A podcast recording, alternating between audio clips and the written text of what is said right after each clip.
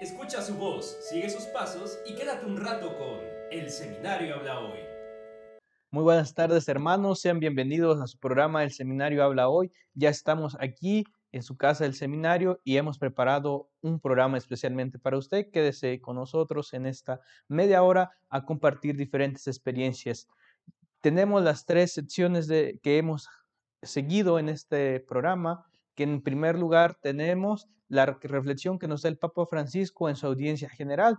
Posteriormente hablamos de San José y finalmente el Padre Eduardo Islao nos dará la reflexión de este domingo, este domingo especial porque iniciamos ya el Adviento. Mañana es primer domingo de Adviento. Así que sean bienvenidos y sin más que pedirles a ustedes que le den like, comentan y compartan en las diferentes plataformas donde estamos presentes, vamos a iniciar con lo que nos está diciendo el Papa Francisco para este miércoles. ¿Qué nos ha dicho para nuestra vida? ¿Que nos puede apoyar? ¿Que nos puede ir diciendo? Vamos a averiguarlo. El Papa Francisco en su audiencia general de este miércoles ha seguido hablando de San José. Él, como recordamos hace ocho días, inició a hablar de San José y hoy nuevamente siguen estas catequesis sobre San José. Pero ahora, ¿en qué se enfoca el Papa para esta semana? Se enfoca en San José como protagonista de la historia de la salvación. Cuando nosotros escuchamos la palabra protagonista, nos imaginamos que es el principal, que sale a relucir ahí luego, luego.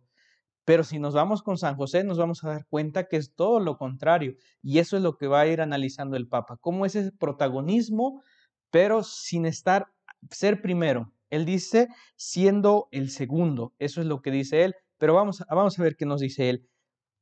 Dice, Jesús en los evangelios es indicado como el hijo de José, el hijo del carpintero. Mateo y Lucas nos narran la infancia dándole un especial rol a José. Ambos nos presentan una genealogía.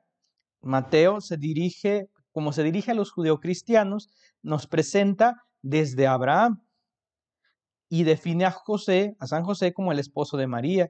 Lucas nos va a ir hasta Adán. Esa genealogía que presenta Mateo, de San Lucas la va a prolongar hasta Adán, desde el inicio de la humanidad, y dice, y presenta a San José como el hijo, a San José como el padre de Jesús, pero no como un padre biológico. Ellos afirman que no es su padre biológico, sin embargo, sí, son, sí es, San José es el papá de Jesús con toda regla, sin ser su papá biológico.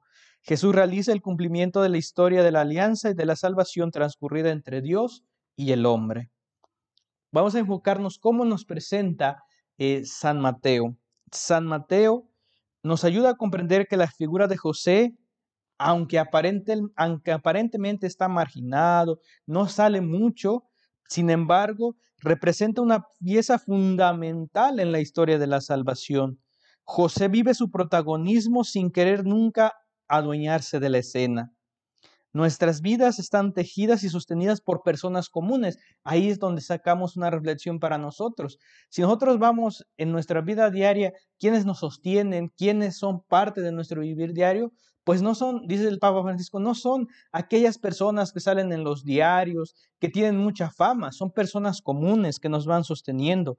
Dice, no salen en portadas de diarios ni de revistas. Son muchas personas que con gestos pequeños y cotidianos nos enseñan a enfrentar y transmitir pues cada una de esas enseñanzas que nos van diciendo. Cuando estas personas rezan por el bien de todos y hacen acciones cotidianas, ese es el protagonismo que nos presenta San Mateo respecto de San José, una persona sencilla, una persona que aparentemente no tiene nada que hacer, sin embargo tiene un rol fundamental y desde ahí nos presenta que es necesario para la historia de la salvación. Y ahora, ¿cómo nos lo presenta San Lucas? San Lucas presenta a San José como el custodio de Jesús y de María. Y el día de hoy San José sigue siendo para nosotros nuestro custodio. ¿Por qué? Porque es el custodio de la iglesia. Ha sido el custodio de Jesús y de María, trabaja ahora que está en los cielos y sigue la de custodio para la iglesia, que es el cuerpo de Cristo.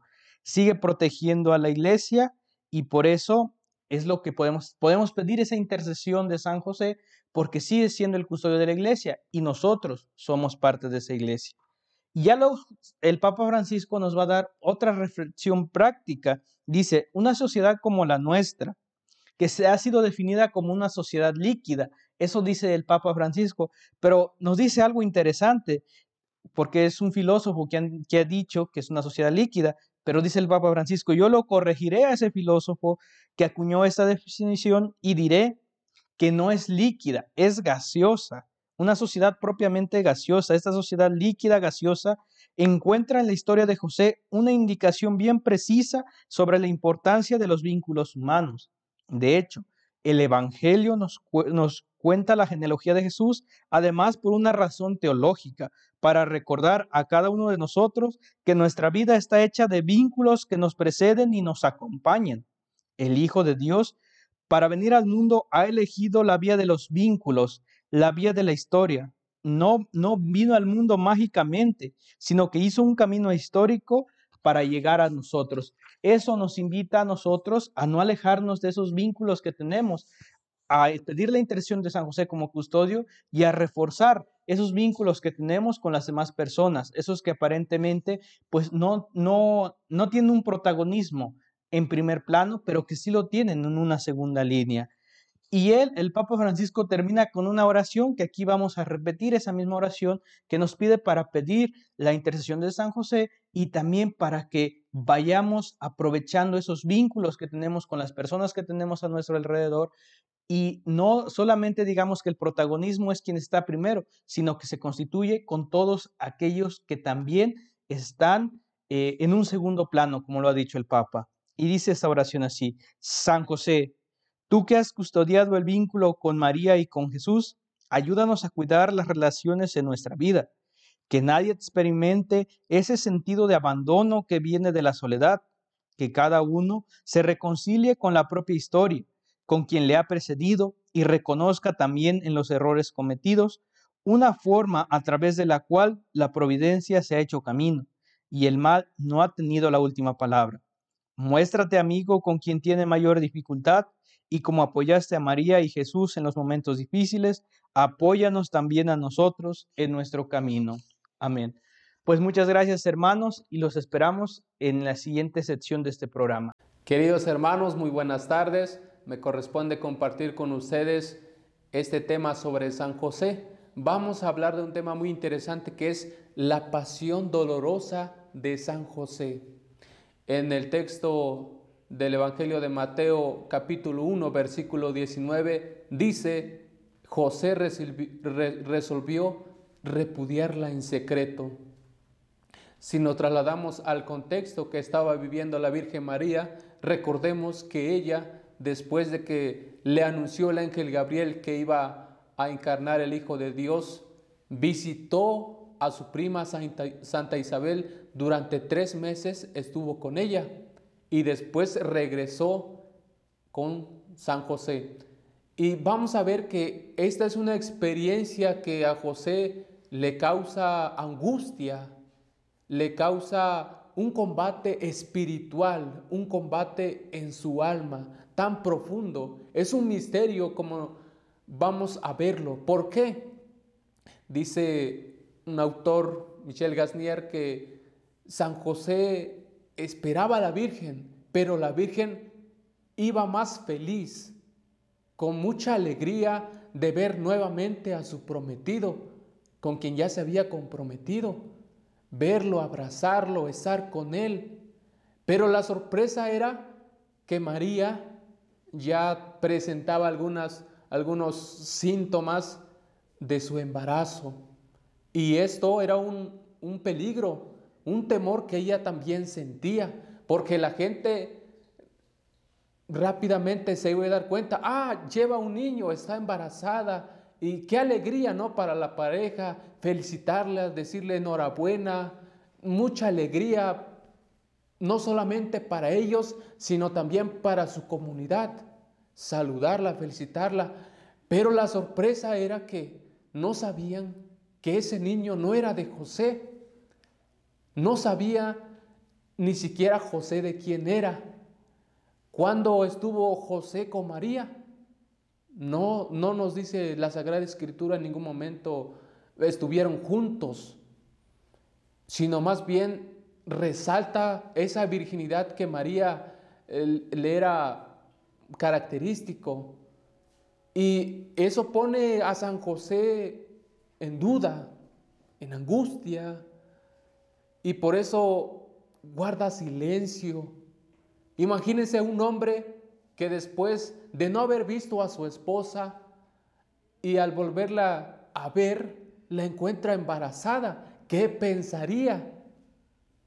Realmente si nos, nosotros nos ponemos en los zapatos de San José, ¿qué estaríamos pensando nosotros? ¿Acaso María habrá caído en la debilidad? ¿Acaso María le, me habrá sido infiel a mí como su esposo? Pero eso no eran los pensamientos de San José. Esos serían pensamientos muy humanos para nosotros, pero San José, que era un hombre justo, que era un hombre prudente, un hombre de Dios, un hombre de oración, en ningún momento se le ocurrió tener esos pensamientos negativos, dudosos sobre la fidelidad de María. Al contrario, él, él siempre la respetó. Por eso dice este texto de Mateo 1.19 que resolvió repudiarla en secreto. Es decir, de esa manera salvaguardaría su honor y también a la de María. A veces pensamos que solamente María tuvo un, un encuentro doloroso, un encuentro, un, una experiencia difícil al ser la madre de Dios, pero nos damos cuenta con esto que San José también experimentó de alguna manera esa cercanía de la cruz. Él no iba a estar con Jesús crucificado, solamente María, pero a él Dios le permitió anticipar ese momento, experimentar en su persona esos sentimientos de tristeza, de angustia, de incertidumbre. Y por eso eh, nos narra el Evangelio que decidió repudiarla en secreto. Imagínense que San José cuántas veces no quiso preguntarle a María, ¿estás embarazada?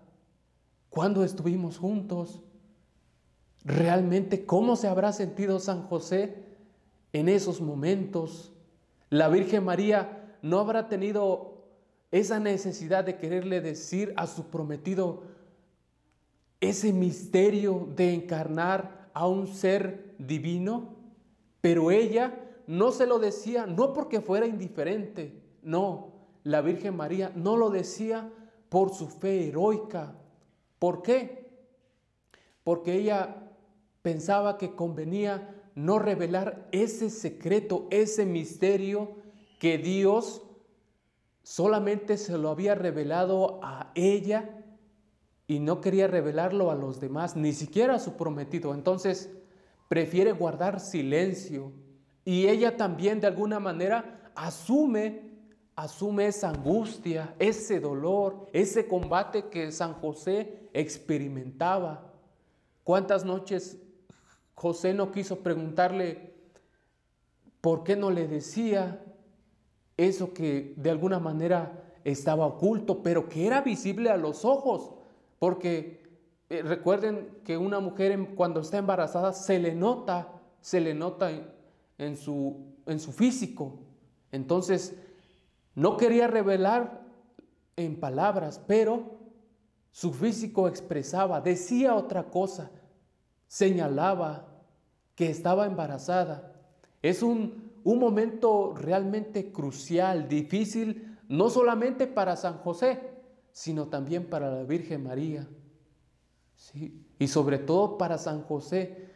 Nosotros si nos trasladamos hoy a, nuestra realidad, pensamos que, ah, se embarazó mi, mujer, el hombre la deja, ¿sí? El hombre la deja, la deja pues a su suerte, hay que se las arregle como quiera.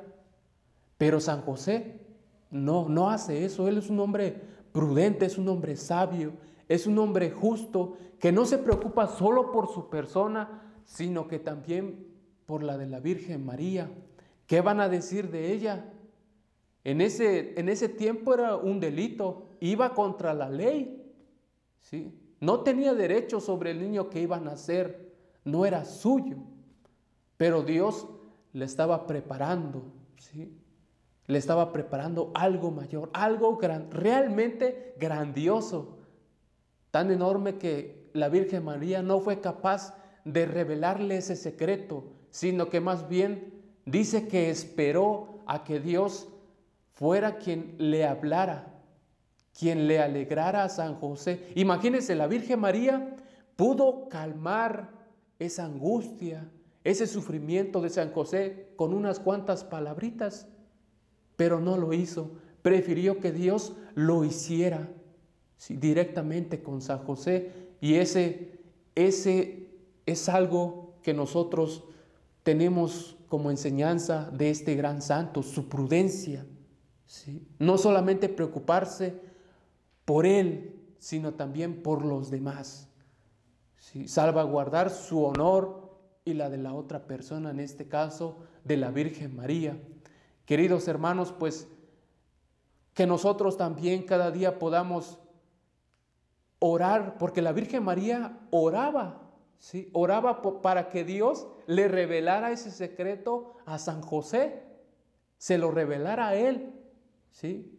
Guardaba silencio, sí, pero como dice la Sagrada Escritura, lo guardaba todo en su corazón, pero a la vez se lo manifestaba a Dios, oye, ayúdame, yo no tengo la culpa, no he cometido ningún delito, sé tú quien hable con, con mi prometido. Por eso la Virgen María espera a que esa revelación llegue a San José a través de Dios.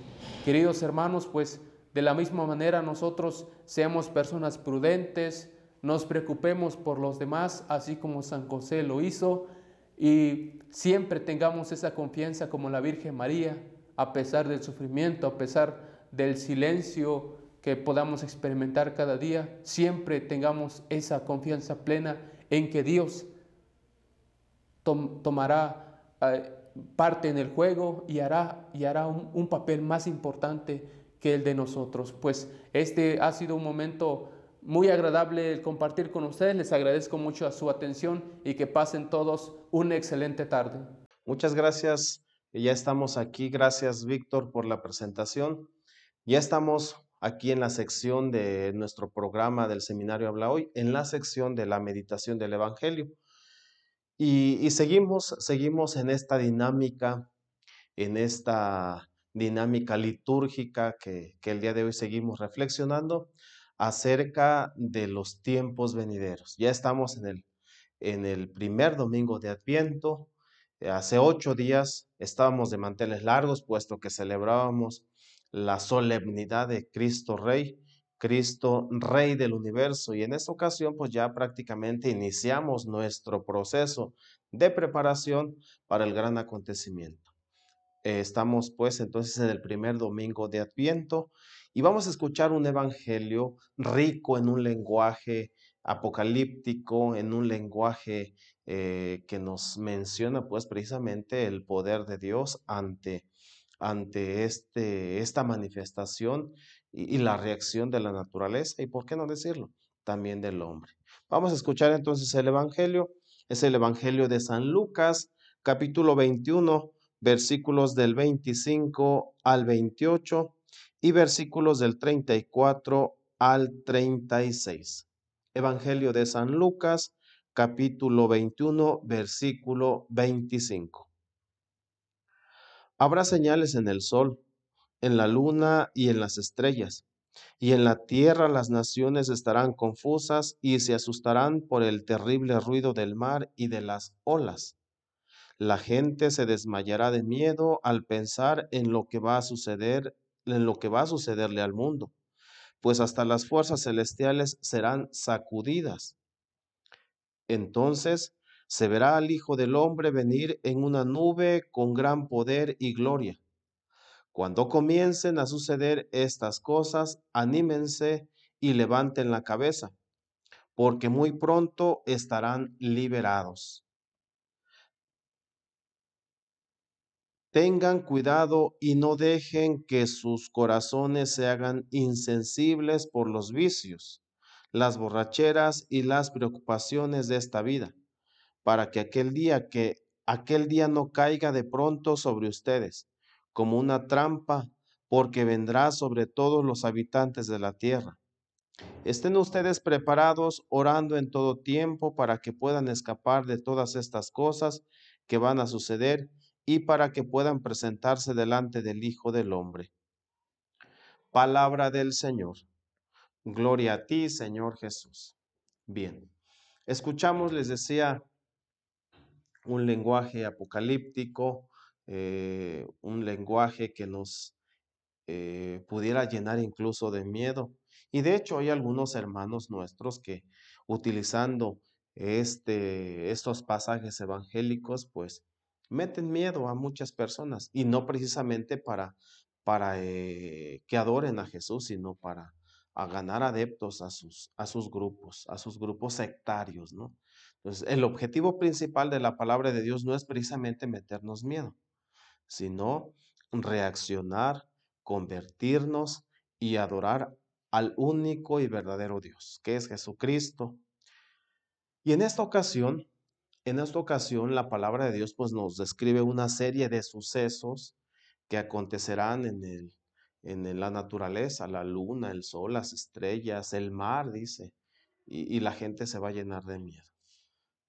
Ante esto, ¿qué podemos decir nosotros? Es precisamente ante la manifestación de Dios ante la manifestación del poderío de Dios, la naturaleza se rinde. La naturaleza no tiene más que reconocer su pequeñez frente al Creador. ¿Sí? Ese es el principal mensaje. Si la naturaleza si la naturaleza rinde culto, reconoce el señorío de Dios, por un lado, y por otro lado, eh, se doblegan, ¿por qué el ser humano no? ¿Por qué el ser humano no debe doblegarse, rendirle culto al único Dios? No es precisamente, hay que aclararlo, no es precisamente que literal así vayan a pasar las cosas tal cual lo está diciendo la Sagrada Escritura. Lo que nosotros estamos diciendo es que ante la presencia de Dios no estamos diciendo que no se va a manifestar Jesucristo, una segunda venida. Estamos diciendo con estos signos que, que si la naturaleza se rinde, ¿por qué nosotros no? ¿Por qué no reconocer a Jesucristo como nuestro Rey, como nuestro Señor? Nuestro corazón debe doblegarse. Nuestro corazón debe ser dócil a Dios.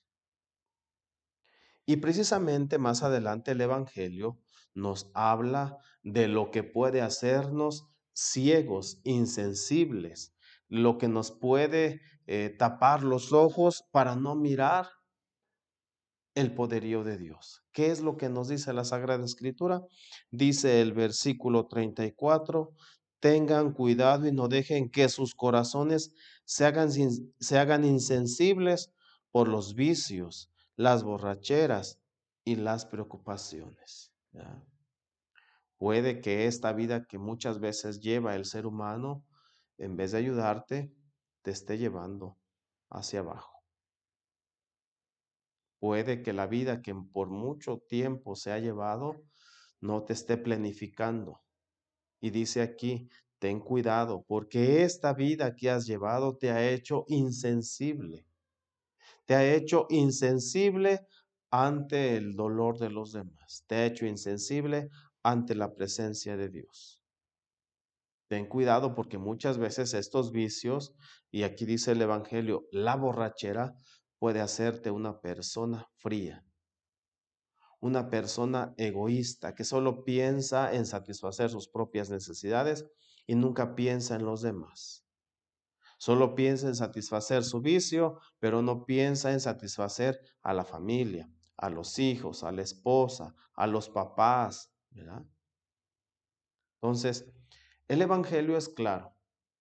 Por un lado, nos advierte que tengamos cuidado que tengamos cuidado de nosotros mismos, que tengamos cuidado de nosotros mismos, porque puede ser que nosotros mismos nos estemos solapando nuestros vicios, que nuestra conciencia nos esté remordiendo, nos esté dictando constantemente lo que hacemos mal Y en vez de hacer caso, pues nos justificamos o justificamos ciertas actitudes que tenemos. Una manera pues de prepararnos para encontrarnos con Jesucristo esta próxima Navidad es de esta forma. Qué bonito sería que tuviéramos una Navidad sin alcohol, que realmente se festejara al cumpleañero, ¿verdad? Una Navidad sin alcohol. ¿Cómo sería? Imagínense. Estamos pues en un proceso. Vamos a encender próximamente eh, nuestra corona de Adviento. El día de mañana, domingo, estaremos encendiendo la primera vela de nuestra corona de Adviento, después la segunda y así sucesivamente hasta llegar al gran acontecimiento. Pero ¿cómo nos estamos preparando espiritualmente hablando? ¿Cómo me estoy preparando para ese gran encuentro, para esa gran manifestación? Si la naturaleza nos describe la Sagrada Escritura, si los montes, si la luna, las estrellas, el sol, el mar van a sentir el peso, van a rendirse delante de Dios, ¿por qué nosotros no?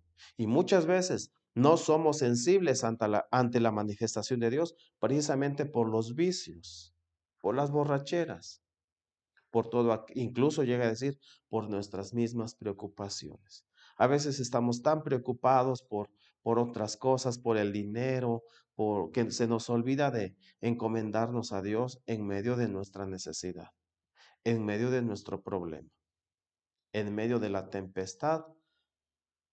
No volteo a mirar a Dios. Dice el Salmo, el Señor es mi pastor, nada me falta en verdes praderas, me hace, me hace reposar. Hace falta pues que seamos sensibles ante la presencia de Dios. ¿Soy capaz de hacerlo? Por supuesto que soy capaz de hacerlo. ¿Puedo acceder a los bienes espirituales, a los bienes que Dios me ofrece? Por supuesto que puedo hacerlo. ¿Por qué? Porque soy hijo de Dios porque soy hijo de Dios. Por eso puedo acceder, por eso puedo darme cuenta de lo que está bien y de lo que está mal. Hagamos el bien. No me queda más que decirles que eh, debemos en este proceso, en estas cuatro semanas que se avecinan, estas cuatro semanas que ya están mm, corriendo, pues prepararnos, prepararnos para ese acontecimiento en el que el único beneficiado somos nosotros, soy yo mismo, son ustedes mismos. Me despido no sin antes darles la bendición y, pedirles que sigamos orando unos por otros. Cuando ustedes sientan un problema, cuando ustedes sientan una dificultad, volteen a mirar al crucificado. Siempre tendrá una respuesta, una palabra de aliento, siempre tendrá un mensaje que me llenará. El Señor esté con ustedes y con tu espíritu. La bendición de Dios Todopoderoso, Padre, Hijo y Espíritu Santo, descienda sobre ustedes y permanezca para siempre. Amén. Quédense en Dios. Ahora escucharemos el mensaje de Monseñor Salvador Rangel Mendoza con motivo de la colecta anual 2021 a favor de nuestro seminario. Un saludo para todos ustedes desde este nuestro seminario de la diócesis Chilpancingo Chilapa, eh, aquí en esta ciudad de Chilapa. Eh, ya se aproxima eh, la colecta del seminario. Yo invito a todos los sacerdotes, las religiosas y los laicos a que pongamos manos a la obra y podamos hacer una fructuosa colecta en favor del seminario. Saben ustedes que llevamos dos años de pandemia y los medios económicos han bajado muchísimo, pero a pesar de todo eso se ha mantenido eh, nuestro seminario. También para nuestros fieles ha sido tiempos difíciles económicos en estos tiempos de pandemia, pero los invitamos que de su alma generosa podamos sostener nuestro seminario.